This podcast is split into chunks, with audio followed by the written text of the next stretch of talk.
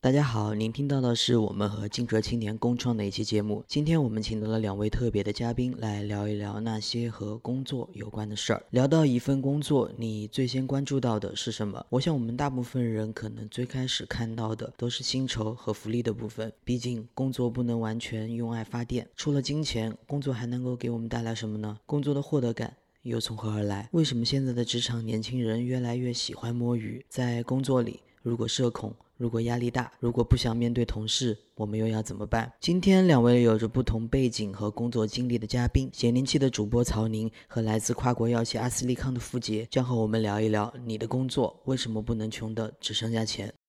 请两位跟我们大家打个招呼吧。Hello，大家好，我是咸宁期的主播曹宁。Hello，大家好，我是来自阿斯利康的付杰。我们先从曹宁开始，因为我认识曹宁很久了。然后前段时间我会关注他微博和朋友圈，看到他一直在外面跑。然后呢，其实我有点羡慕曹宁现在状态。曹宁其实可以跟我们说说最近做了一些什么事情。我其实是刚刚复工啊，因为我开玩笑的，因为我以前也是跟中医一样是媒体人嘛，对。然后做了几年记者之后，就开始做自媒体了，相当于就是从一个呃上班族变成了一个这个。创业者或者说自由职业者，所以相对时间比较灵活。所以因为经历了疫情之后，这半年一直在在缓，在休息，然后出去走了一些地方。所以我上期视频的标题叫“休息半年，浅浅复工”，就是确实是休息了半年。傅老师，您最近在忙什么？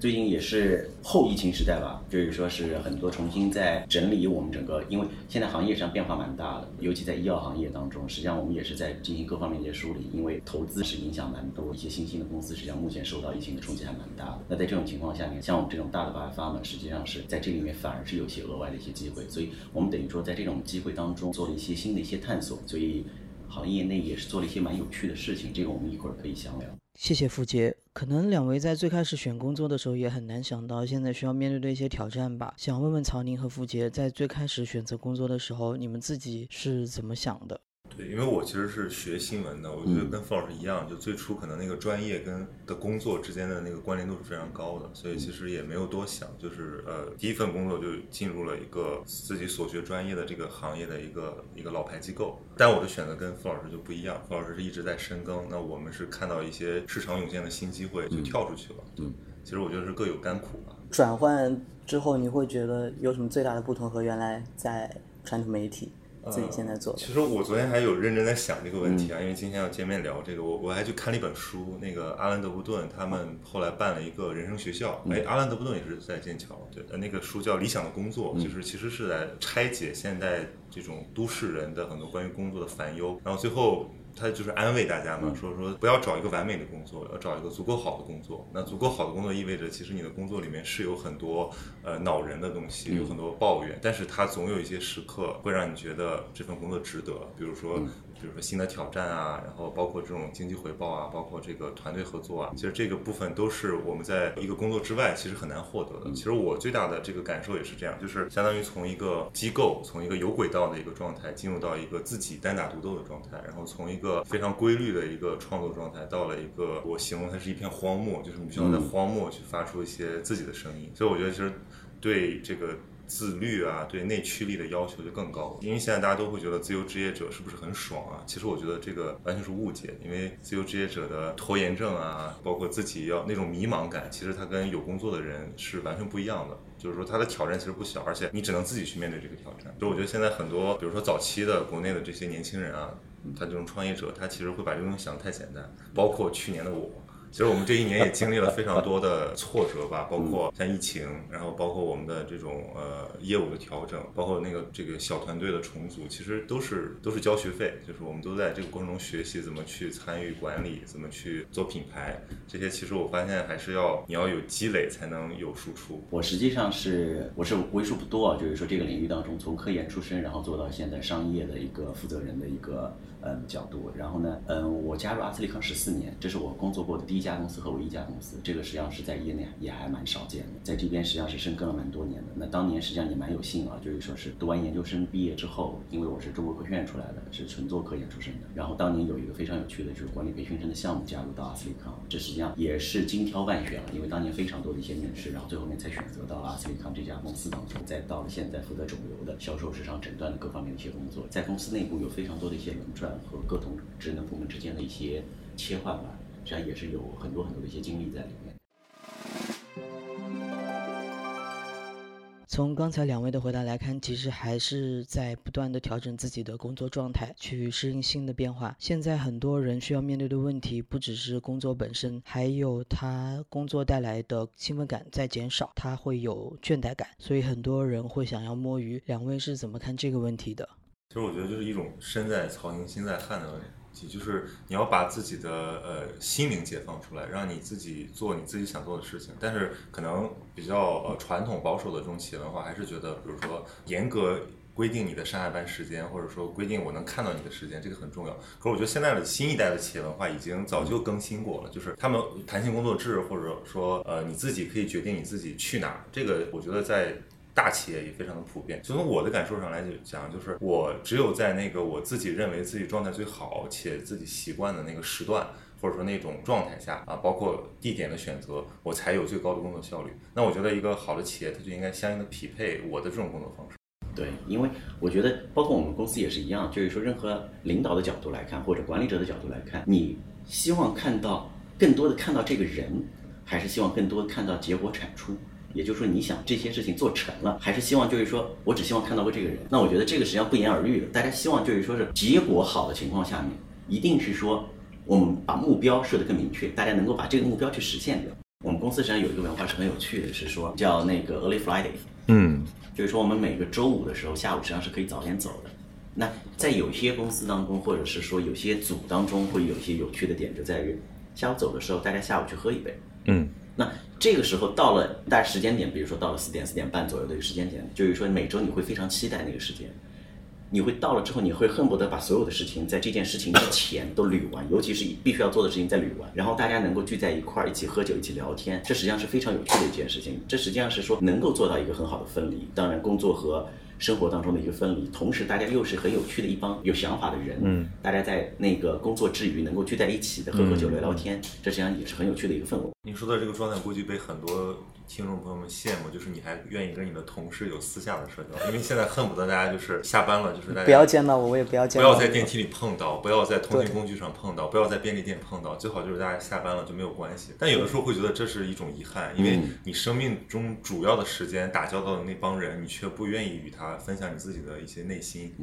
我觉得这是蛮遗憾的事情。这某种程度上，是不是也算是一种社交的需求？就是可能大家在一个环境里面，总是见到这个人会有点窒息，就是会觉得这种嗯，一方面工作带来压力很大，所以你看到工作环境里面的人，他会让你想起那种压力，他隐形的就会让你去对这种嗯接触有一些抵触。然后呢，可能就是因为平时我们在工作环境以外的接触到更少，所以没有其他的交流，反而更加促成了我。不愿意，不想，我不要这种见到你，这反而变成了一个负循环。嗯，但如果是一个正反馈的过程当中，就是说是我们可能平时你会发现，有些人你可能也不认识，同一家公司，这人你不一定认识，但是你会发现晚上的有些的那种休闲的时刻，不管是露营。或者是说一些小的轻松的酒局的时候，大家都能见到、了解的，哎，发现哇，原来这个人好有趣啊。嗯，那这个在未来某一个阶段当中，你万一合作到的时候，你会天然有一种亲近感。嗯，其实很多那个管理学研究都指出，就是比如说公司有茶水间，或者有一些看似无用的一些休闲的那种场所，对提升工作效率和员工满意度很重要。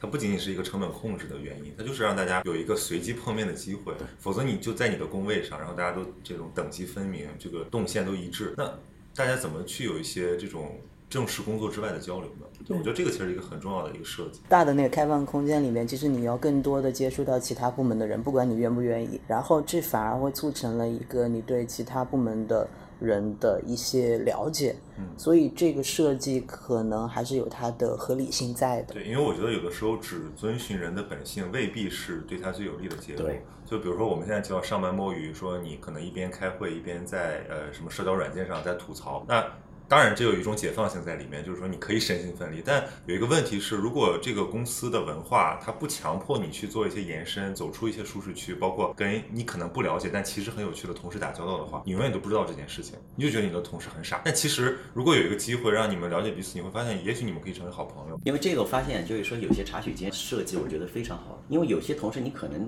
很少有接触，但在茶水间偶尔间那个倒咖啡的过程当中，实际上能够闲聊几句。然后之前我印象当中很有趣的是说，我在国外的有一个老板，一开始我会认为他做的事情巨傻无比，但后面你会发现这是很有趣的一件事。他早上到公司的第一件事情，当然他到的也没有那么早，但是实际上他来之前，实际上家里面已经工作过一段时间，因为他每天只睡四个半小时，他精力是非常充沛的一个人，真是狠人，非常狠的一个人。然后呢，他也是之前在部队工作过的，到了公司第一件事情，实际上是好多同事都已经到了。他会跟每一个人握手拥抱，因为是老外的风格，你知道吗？老外就是说是男的和女的之间，就是说是打招呼的那个不太一样，贴面礼会有一个这个动作，所以他一般过去的时候，男的就是说是有一个小的击掌的动作。那一开始大家就是这么一圈，你会觉得哇，这个先生好愚蠢啊这件事情。但是熟了之后，你会发现，哎，你还蛮期待那个动作。嗯，每天早上呢，就是说你会发现，哎，团队的感觉就灵魂到了，你知道吗？就是灵魂归位的感觉。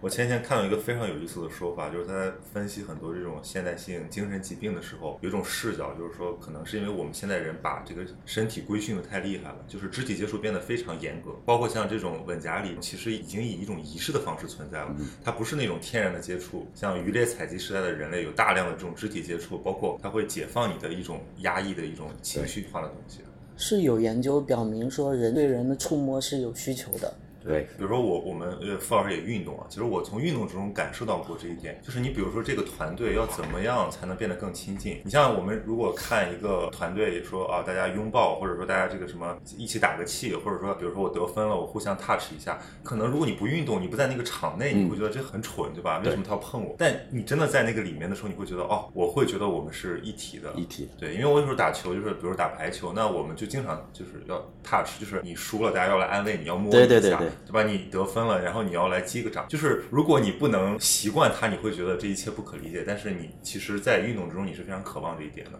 对的，从某种程度上，我们和金毛犬差不多。那个按照那个海特的说法，人是百分之九十的黑猩猩和百分之十的蜜蜂，就是蜜蜂是集体无意识，但那黑猩猩的部分就是你很本能的东西。就我们可能就是通过仪式也好，或者说通过这种呃运动，包括种种的这种团建，所要促成的就是大家的这种情感上的一种融合。之前我记得有一个说法是说，现在其实原子化的社会，大家都更倾向于个人，所以刚刚讲到的运动，或者说是讲到的，在一个工作环境里面有一个粘合祭祀的人，他还是蛮重要的。那两位除了运动之外，工作之外，还有什么解压的方法吗？对，我觉得实际上刚才提到的运动，我觉得是最好的方式之一啊。我实际上是比较喜欢有两项运动，就是说是一个是滑雪，然后还有一个是打网球。那我实际上是大学的时候是网球打了好多年，实际上是国家的二级网球裁判。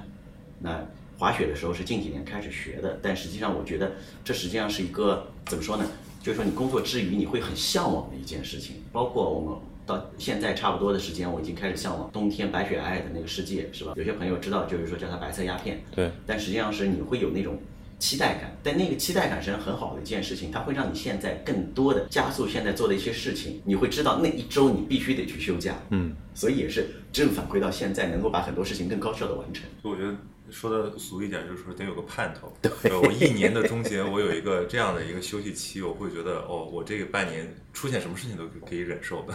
对，那除了运动之外，两位有什么样子的解压方式？听说傅杰会看番剧，我是比较喜欢看动漫的，因为我动漫实际上追了好多好多年，就是说是我觉得在《火影忍者》终结的那一年，因为这是伴随我十几年，青春结束，对，青春结束，那是哪年？《火影忍者》大概有三四年了吧，结束了，对。我觉得海贼王还没有结束，海贼王还没有，所以一部分人的青春还没有结束。还没有结束，对，海贼王我还在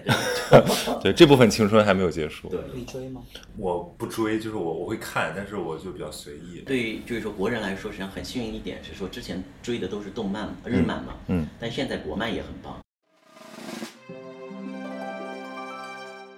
运动和动漫都是对工作很棒的补充，但有的人可能会困惑，就是说我为什么不能像享受运动和动漫那样去享受工作呢？想到刚才曹宁不是也说你在景德镇生活过一段时间吗？观察手艺人他们是怎么做到生活和工作平衡的如此之好的？对，我在景德镇待了一阵子，我就观察那些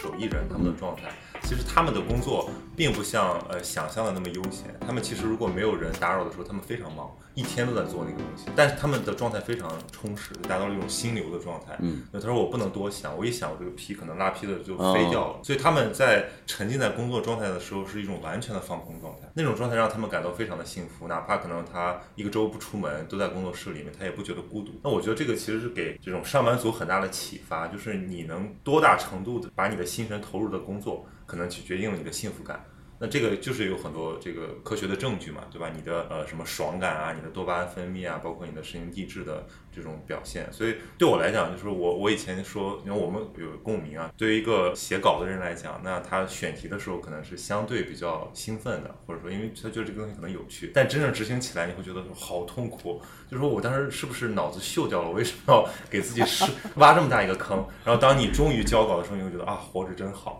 我们是周四交稿，我那个周四周五就是过得最开心的，就就会呃双周的周四就会觉得说交稿之后，交稿以及交稿之后的交稿对，以及交稿之后的。一到两天，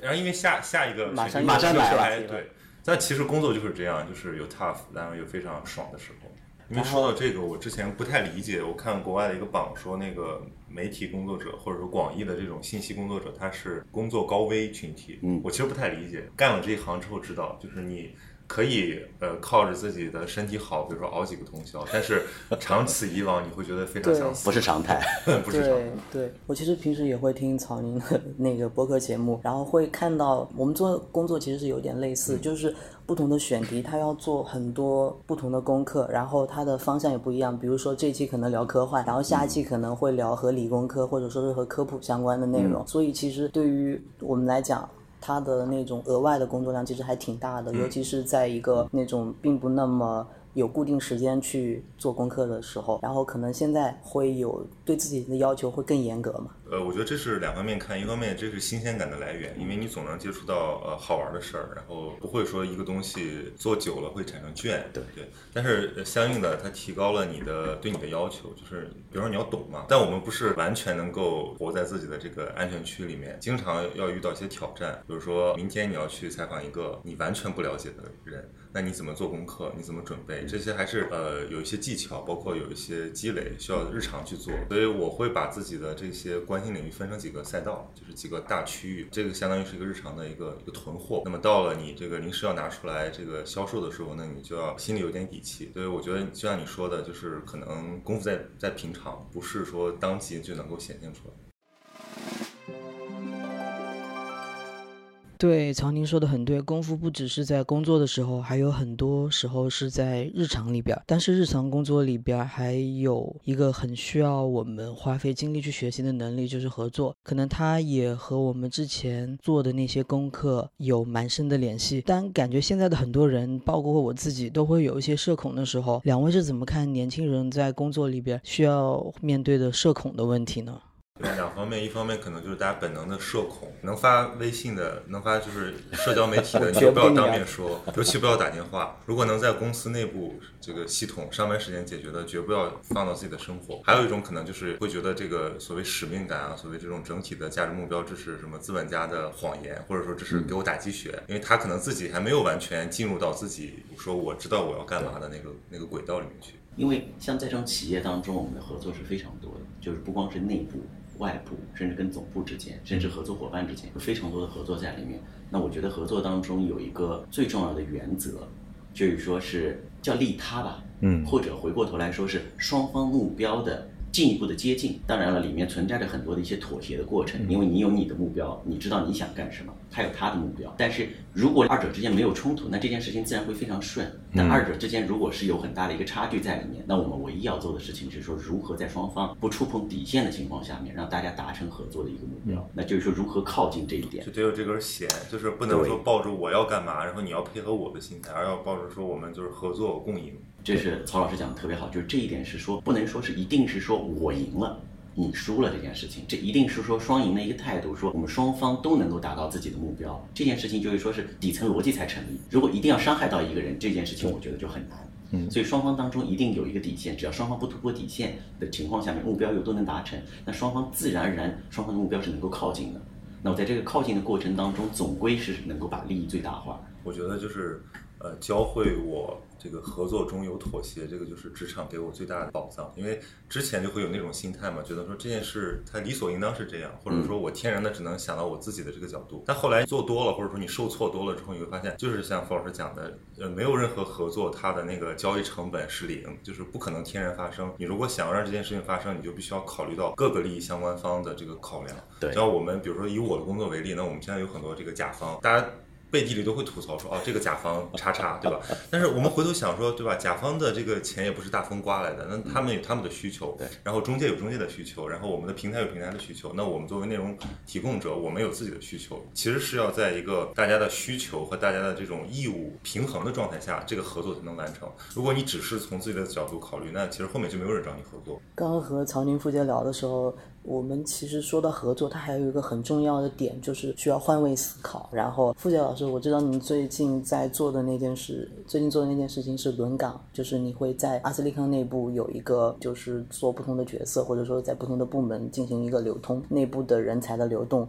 一方面给大家带来新鲜感，另一方面也会提升个人的能力。你是怎么看待这样的呃制度给你们带来的一些变化？我觉得这是非常对我们非常有帮助的一个制度。就是很多人问我，就是说。就是你为什么会在一家公司待十四年？就是说是，而且相对来说变化还是比较多的一个行业当中。对我来说，我非常感谢、感激这样的一个制度，因为每到两年到三年左右的一个时间，你就开始有变化。那内部不管是说有轮岗的变化，或者职位当中的任何的变化，你都会有一种新的新鲜感。因为人往往就是说在的两到三年之间的这个时间点，是会产生一个。疲倦感的，他会有一种懈怠感在里面。但是在这个时间点当中，哎，你就已经到了下一个岗位当中，或者是做一个不一样的一件事情。那这个对你来说的那种刺激感就会完全不同，而且你自己会重新再构架自己的一个就是目标。那这件事情如果新的目标你再能达成，又是成就感的一个正反馈。那这件事情就是说也都是，就像刚才曹老师这边说的，都是一个一个的正反馈的累积，导致我们能够追求下一个更大的一个目标。这件事情对我们来说实际上也是一样。公司内部如果说在两到三年左右能有这样的一个岗位或者轮转当中这件事情能够发生，我觉得是非常非常有幸的。这种企业文化是怎么形成的？就其实这个还是呃一个初入职场的人被这个公司的这个企业文化包裹着之下走的一个多元的轨道。对，这个我觉得也是比较有幸，因为阿斯利康就是说是从大概好多年前吧开始做那个第一期的，就是我们叫 Plan 一百，就是说是跟全球轮转的这一个计划。那我也是很有幸，是第一个人先去了剑桥那边工作。然后在那个之后，实际上是全球轮转的这件事情就一直在发生。后面我们发生的更多的是说公司内部的轮转，嗯，后面还有是说公司和我们合作伙伴之间的轮转，也有他们来我们公司的。也有我们去他们公司，相互之间也是为了进一步促进更好的一些合作。就是说，本来是如果一个部门干久了，他有自己的利益，各行其事。但是如果有了这种，其实我觉得就是同理心的养成，就是你是知道这是一个庞大的公司，像刚才我们讲到妥协啊、合作啊，都是它需要一种能力，就是你能够理解大家是一个整体。对，因为有时候就是说的粗鄙一点的话来说呢，叫屁股决定脑袋。因为你在坐在这个部门，你要为这个部门考量，那是。天经地义，但是说，如果你有机会在另一个部门工作过之后，你会觉得啊，他的底线这条是不能突破的。嗯，那你会觉得啊，至少我换位思考的时候，我知道如何能够进行更好的合作。就是关于我们在不同的岗位工作，它有提升工作效率吗？我还蛮感兴趣这个问题的，因为呃，我觉得这里边有一个成本的问题。比如说我刚到这个地方，我可能需要熟悉，我可能得要一两一个月左右的时间，我才能把整套流程走下来，然后我熟悉它的怎么样制作的过程，或者说是我熟悉了这里边的人事、它的结构关系，这我觉得这。成本还是很高的，就怎么样在保证能够让员工有很好的体会的同时，提升工作的效率呢？对于自来讲，它的那个效率会受到一些影响吗？我觉得这是很好的一个问题。然后我举一个简单例子吧，就是说是从我先说答案啊，就是说是这件事情在中长期一定是有额外加分的，嗯，而且效率会进一步的提升。那我这么来说是说，当年我先去那个剑桥这边总部工作的时候，一开始肯定是需要花很长的时间。就是说是相对不短的时间去磨合吧，去找到里面的一个自己如何定位，跟总部的人如何沟通和合作的这个过程。但是这件事情我回过头来说，在一到两个月之后。你跟他们熟悉起来之后，你工作熟程度各方面都了解的时候，你自然知道如何进行沟通和工作，如何进行配合。但这件事情我再稍微长一点来看，我们不是说是以月为单位，我们如果一到两年、两到三年之后，我在回国之后，未来跟总部的合作，那他们对我很熟。我对他们也很熟，嗯，那这里面的效率未来的提升是说，本来我们还要开几个会，各方面聊一下，现在根本不需要，就是我只要有时候一个邮件，有时候一个电话，这件事情就解决掉了，嗯，所以实际上反而是在这种过程反复的那种交流的过程当中，对未来的工作的合作度和配合度以及你的效率能够进一步提升。这种工作模式好像不只是带来流程上的便利，还会增加工作上的确定性。因为你知道对方是谁，他是什么样的人，以及他的工作风格。确定性在工作里面是蛮重要的，因为很多人的工作困扰是因为不确定性带来的。两位老师是怎么去看工作里的确定性呢？刚刚有一个例子，我觉得非常好，我觉得就是说有必要提一下，就是刚刚那个手艺人烧陶瓷的那个啊，那个非常好的有一个点在于，他烧陶瓷有自己的追求在里面。它有里面的确定和不确定性，它的确定性在于你至少你手头上做成什么样子，那你八九不离十。嗯。但烧陶还有一个不确定性在于你烧完之后，最后面开盲盒的那个动作，就是说那实际上是最容易产生心流。你前面的努力很可能做的各方面都非常好，但最后烧出来那锅就是不行。但是那实际上就是说对我们工作也是一样啊，一个状态是在于我们现在做的所有的工作里一定有里面的确定性在里面，但里面也有那种开盲盒最后看结果的那里面的部分。在里面，但这里面就看你什么心态去看它。你如果是说很期待。同时能够接受那负面的一部分的结果的时候，那这实际上是最好的一种状况。当然了，就是负面的事儿不要太多，到百分之一百的负面，是吧？里面如果成功的概率百分之四十五十左右的一个状况，实际上是非常好的一个状况。不需要一定是每件事情就是说非常非常的确定的成功，那种感觉并不是最好的。但是你哎知道，就百分之五十的确定感在里面，里面成功的开盲盒的那种喜悦感，你能够对你有进一步的刺激。那我们实际上现在工作当中是尽我们最大的努力。去做我们最好的一件事情，但结果当中实说实话，有些能掌控，有些不一定能掌控得了。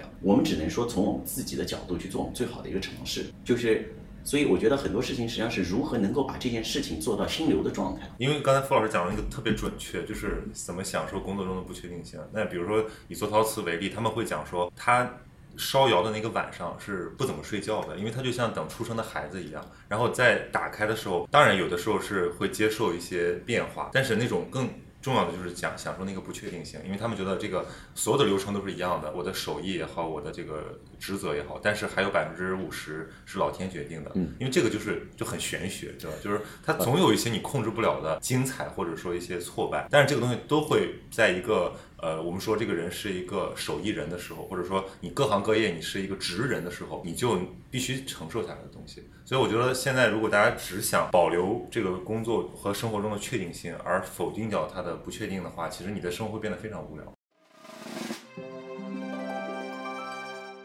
谢谢。其实刚才说了很多，都是具体到个体如何去适应工作。我想我们可以换一个角度，就是两位也都是团队的管理者，对你们而言，如果要选择一个新的团队成员，你们最看重的是什么呢？我这边因为相对团队比较大。就是说是，所以我对我们团队当中有一个看起来没有那么显眼，但有一个点我要求会蛮高的，是说我希望跟他聊天的过程当中，我希望看到眼睛当中有光。嗯，这分成两个层面来看啊，因为我们有招市场的，有招销售的。就是说，如果眼睛当中没有光，你是不会有那种自觉性、自发性去做很多的一些动作。然后这里面实际上在。就是说，未来的主动性方面，甚至或者创造性方面，就是这种东西你不是强压压的给他的，这只有是主动性当中自己当中，哎，觉得这是就是他想做的事情的时候，你后面有些点拨，有些额外的资源，再加上有一些有趣的方向选完之后，他会觉得，哎，做完越来越有动力。这就是说，这个人能陪伴。这个领域或者这家公司能走蛮长时间的，但有一些就是说，同事如果说暂时没有这光的时候，他看不到这里面价值的时候，这里面可能的里面的陪伴感就会差一些。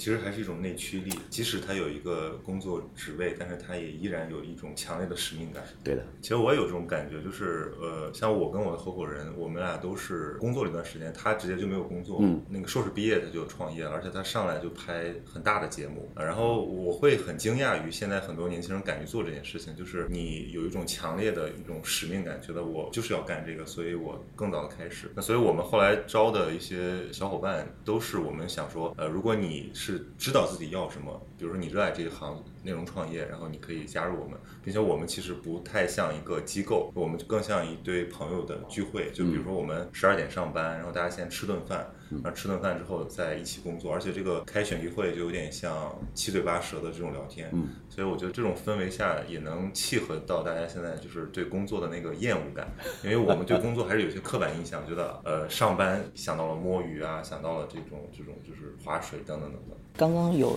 有提到一个蛮有意思的，就是说眼睛也要有光，还是说就有一个比较有幸的是我们行业的一个特殊性，因为我们做的是医疗领域，实际上是跟很多医生打交道，然后医生会跟病人去打交道。那在这个过程当中，你天然的属性实际上是帮助到医生给到更多更好的治疗方案，能够给到病人。那这实际上是说，就是我们简单说，实际上是造福社会、造福病人的一件事情。所以从大的宏观的道德的角度来说，只要我们多做一点点，我们自己就感觉到实际上是能够帮助社会、帮助病人蛮多的。但是看到这些小的事情当中，我们会觉得。就很简单，我拿一个就是说现在的例子来说，肿瘤病人是不是你对他能够再延长生命一到两年的时间，或者哪怕有些时候再短，就半年的时间，只要新的东西能够用得上，这个病人未来就能够看到自己孩子能考上大学，就哪怕就多这半年。这个对他个人和家庭是不一样的。对我们来说，实际上是我们做的任何的里面的工作，包括科研，包括各方面的推广的工作，以及其他的所有相关工作，实际上都是为了让这件事情的发生。实际上，从我们当中来说，本来就有一种很强的一个内驱力和使命感。做完的那一个瞬间，就像我们比如说是高中考试完结束的那一瞬间，或者是大学考试完的期末考结束的那一瞬间，你人是虚脱的，但是那种满足感和所有的事情呢安排的那种顺利感，就是说这个给你带来的那种，就是说是刺激和那种多巴胺。的分泌实际上给人带来那种兴奋和自信，或者是成就感，实际上是任何东西都买不来的。因为现在的这个企业都是其实是一个非常复杂的组织能力再强的个人，你靠自己其实是也做不成一件整个的事情。所以像方老师讲的这个，我是特别有感触，就是在自由职业的状态，就是要不断给自己制造正反馈。对呃，否则你其实会在嗯这种小的安逸之中迷失。因为我觉得在一个大团队里面，因为我之前实习的时候还是在一些大团队待嗯过，我会觉得就是像您讲的这种状态，就是哪怕你只是一颗螺丝钉，但是因为你参与其中，你见证全程之后，你会有一种就是与有荣焉的感觉。我觉得这个是可能在大企业工作才能获得的一种爽感。最后一个问题是，您对刚工作的年轻人有没有什么建议？我觉得，呃，跟我一开始说的那句话有点接近，就是说是有时候选择比努力更重要。就是说是年轻人，我觉得因为还有时间的资本在里面，更多的一些尝试，运气好的你有可能选择到一个自己就非常对胃口的一个点。但是如果说没有，那我觉得多换一些不同的赛道，找到能够契合你的点很重要。那第二个点呢是在于，虽然 mission vision 说说的有点远，但这件事情如果但凡能给到你一些使命感，你觉得自己需要做这件事情，哪怕这件事情只是为了快乐。为了自己的乐趣、兴趣，这也是一种方案。但是如果能够更高一点，那当然最好。所以对于年轻人来说，如果是能够找到自己未来想做的一些方向，能够找到不管说人生的意义或者工作的意义，能够找到这个契合点，哪怕很小，能够让你坚持往前走，我觉得这个比较重要，可以多尝试。对我来讲，呃，首先我要说，我也没工作几年，其实我就觉得没有什么太多资格提建议啊，不像范老师，他其实还是有很多这个自己的经历。但是我会像我刚才讲的，就是以自己的经验为基础，以我接触到的经验为基础，我可以总结一些东西。那这个东西其实我觉得可以给大家参考。就是首先是我刚才讲的，就是你要为什么工作，是一个你的 passion，还是说你的虚荣感、你的这种现实的压力，还是你的恐惧？它会导致你后面的状态完全不同，以及你的这个路能走多远。那这个是大家一个长线的考虑。短期一点来讲，我觉得呃傅老师刚才也讲的很重要，就是这个呃。多试一试，就是试错空间。因为我觉得现在如果年轻的时候，这个宝贵的资源其实就是你的试错成本比较小。如果你不去在你的窗口期完成你的那些人生的该经历的弯路的话，那你总有一天你会会后悔。你会陷入到某种危机，可能是青年危机，可能是中年危机，就是你总需要通过一些摸索来向自己证明我的 calling 是什么。对吧？我的这个终生的志业是什么？呃，希望大家都能经历这个过程，或者说都勇于去追求这个过程。谢谢曹宁和付杰。虽然两位有着不同的工作背景和职场经历，但是我觉得在关于工作的观念上。都是类似的，在日常里，为了抵抗工作带来的倦怠和无力，一定要找到自己真正热爱的部分，也要用开放合作的心态去面对工作中所面临的挑战。除此之外，既能够全情投入，也能够适当抽离，是职场人的必备技能之一。对于即将步入职场的年轻人，我们其实可以问一问自己：除去金钱之外，什么样的工作可以带来长足的发展？就像付杰刚才说的，有的时候可能选择比努力会更重要。而作为已经身在职场的年轻人，我们也可以用更加轻松的心态去应对职场社交，同时能够用更高效的方式去提升自己的效率，真正的实现 work-life balance。谢谢各位收听今天的节目，我们下期再见。